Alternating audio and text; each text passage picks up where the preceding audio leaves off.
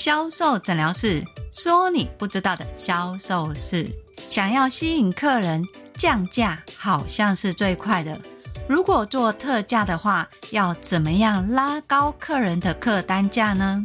在今天的销售魔法里面，Angel 老师要教大家怎么样去低价抢客，提升你的客单价。如果你想知道的话，就来听我们今天的销售诊疗室吧。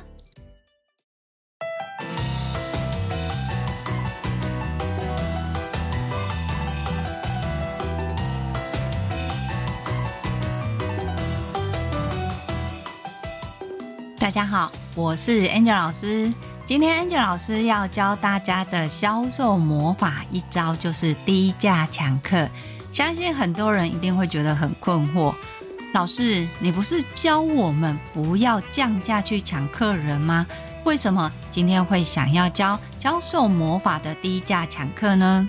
这是因为很多人他会用低价的方式去吸引客人，但吸引进来的客人往往不知道要怎么样提高你的客单价。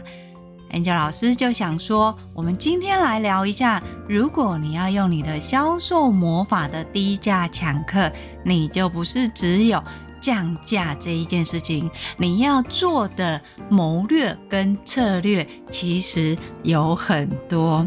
举个例子来说呢，在最近的行销界里面，很多人在脸书分享南门书局一年在脸书下了四千万的广告，却创造了一年两亿的营收。你想想看哦，他是卖童书的，第一个书的市场已经不好卖了，第二个在少子化的市场里面，你要卖童书，尤其是套书，其实是很困难的。那为什么他可以创造出两亿的营业额呢？这个就是他运用销售魔法里的低价抢客。在这个案子里面，他不是只有做降价。很多人以为的低价是我今天我只要有一个商品卖得很便宜，客人就会来买。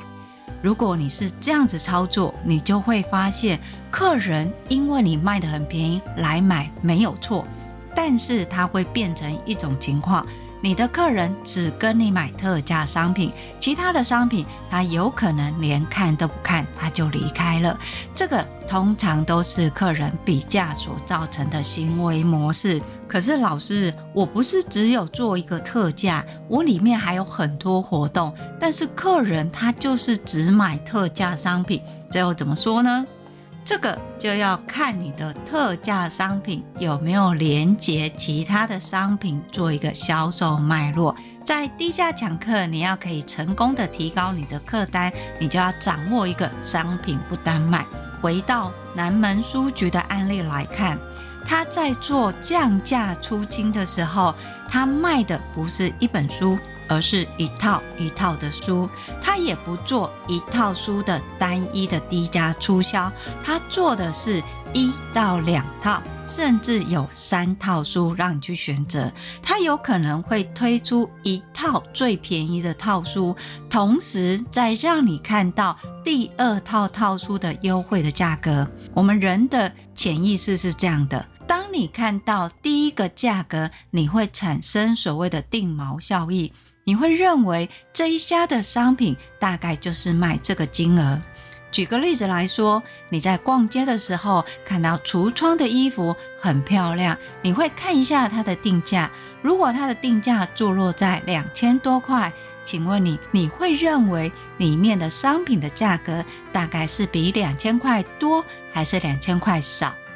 不管是多少，一定是在两千块左右，对吧？低价抢客的概念也是这样子，你先用一个低价的价格吸引客人进来，让客人有看到商品的机会。后面客人不管在看到其他的商品，他的认知都会认为这家的东西基本上应该不会贵到哪里去，因为第一个价格已经让他产生了定锚价值的概念，他会认为这一家的商品就算比别人再多贵个十块钱好了，他还是会愿意在这边买。为什么？因为他有可能要买这个特价商品一起买吧。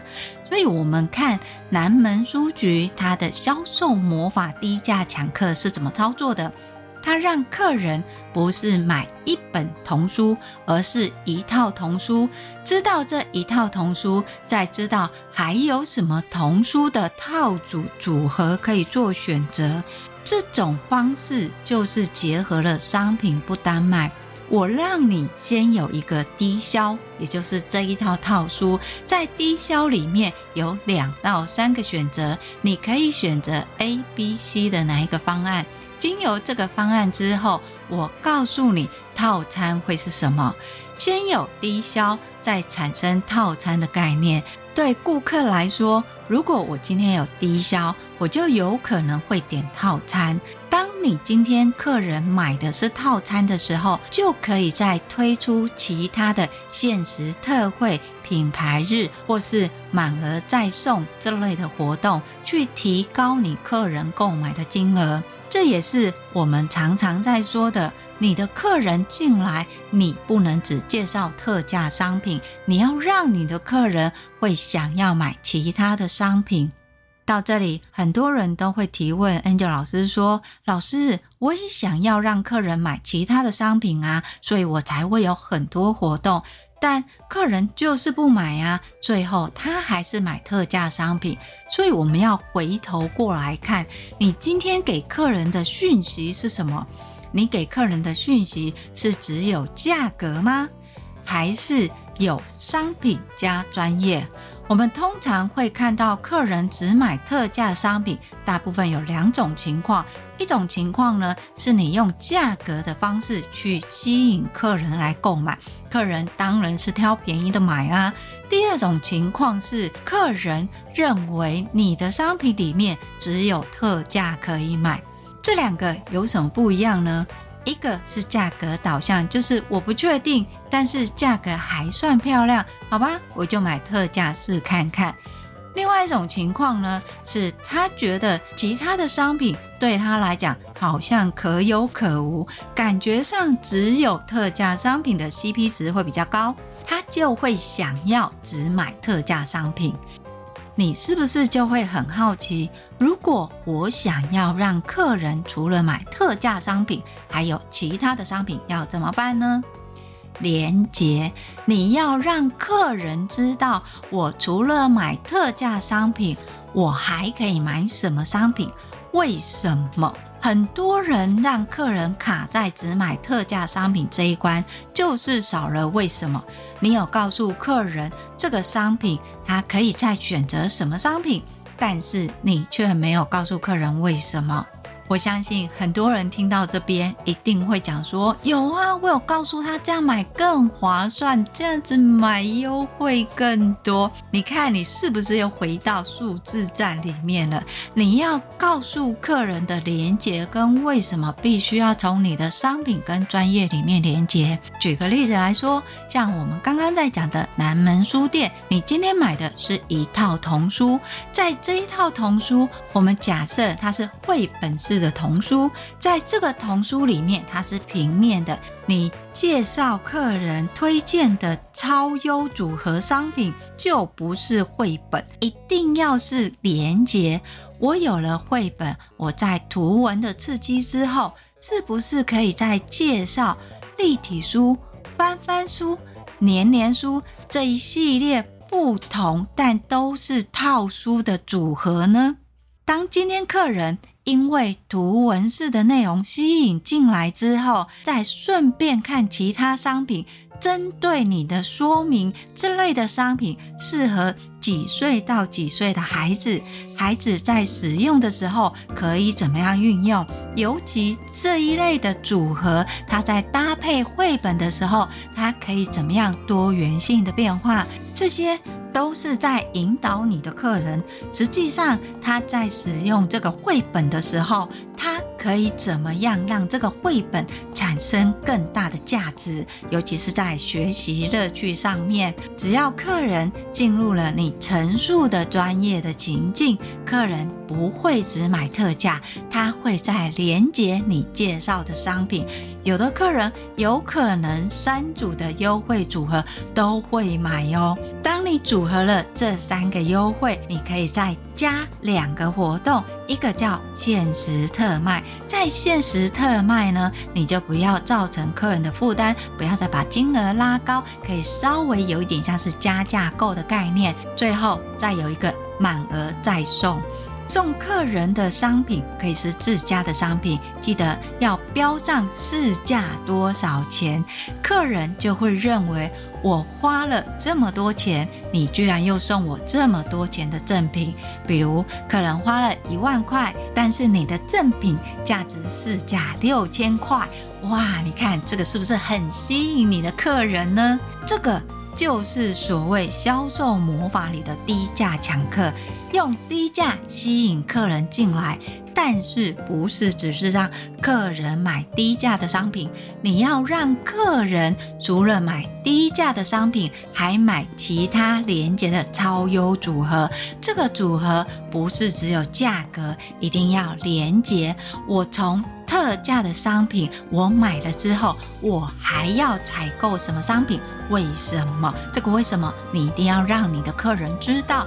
我们都说，其实就是教育客人使用情境。当客人知道这实际的状况的时候，他会不买吗？其实。都会买。除了这一个的情况之下，我们最希望的是客人不是买这一次，他就不再回来了。所以你要去经营的是，我今天客人买了之后，我后面是不是可以去延续跟客人的互动，去教育客人在使用套书的时候，甚至一些有趣的故事，包含其他人是怎么样使用这些产品的。南门书局他们就为了这个创造一个社团，在社团里面大家可以彼此分享。当然，有时候他也可以丢一些优惠的套书组，听说几乎都是秒杀啊。到这里大家是不是有概念呢？如果你今天想要用低价的方式去吸引你的客人，我们称之为台语的“带路鸡”，让你的客人有机会进到你的卖场里面，你就不能只卖你的特价商品，你一定要从你的特价里面去连接其他的商品组合。最重要的是，你的特价不是只有一个单一一个商品，你一定要有所规划。为什么你要做这个商品促销？原因绝对不是因为它成本低，又或者是它是客人最喜欢买的。这些虽然是真相，但是也不能直接这么做啊！你一定要有所心机去规划跟组合你的商品。但是我想大家一定会想要问：讲是这么的容易，可是实际上怎么用？它是不是又是一个问题？如果你有这个疑问的话，你可以跟我约一对一的销售咨询，我会把联络的方式放在叙述栏里面。看你的商品现在在做特价，甚至要做不同的组合，你可以怎么样去善用低价抢客里面加入商品不单卖的销售魔法技能？在这个技能里面，可以有效提高你的成交率跟你的客单价。我会把联络的方式放在叙述栏里面。当然，如果你想要持续的学销售的话，欢迎你搜寻 FB 的天使美学销售，那里定期都会 po 销售知识文哦。当然。最重要的是订阅销售诊疗室，销售诊疗室会固定在礼拜二跟礼拜六更新。礼拜二会教你你不知道的销售盲点有什么，礼拜六会告诉你你想学的销售魔法有哪些。我是 Angel 老师，今天的销售诊疗室就分享到这里，我们下集见，拜拜。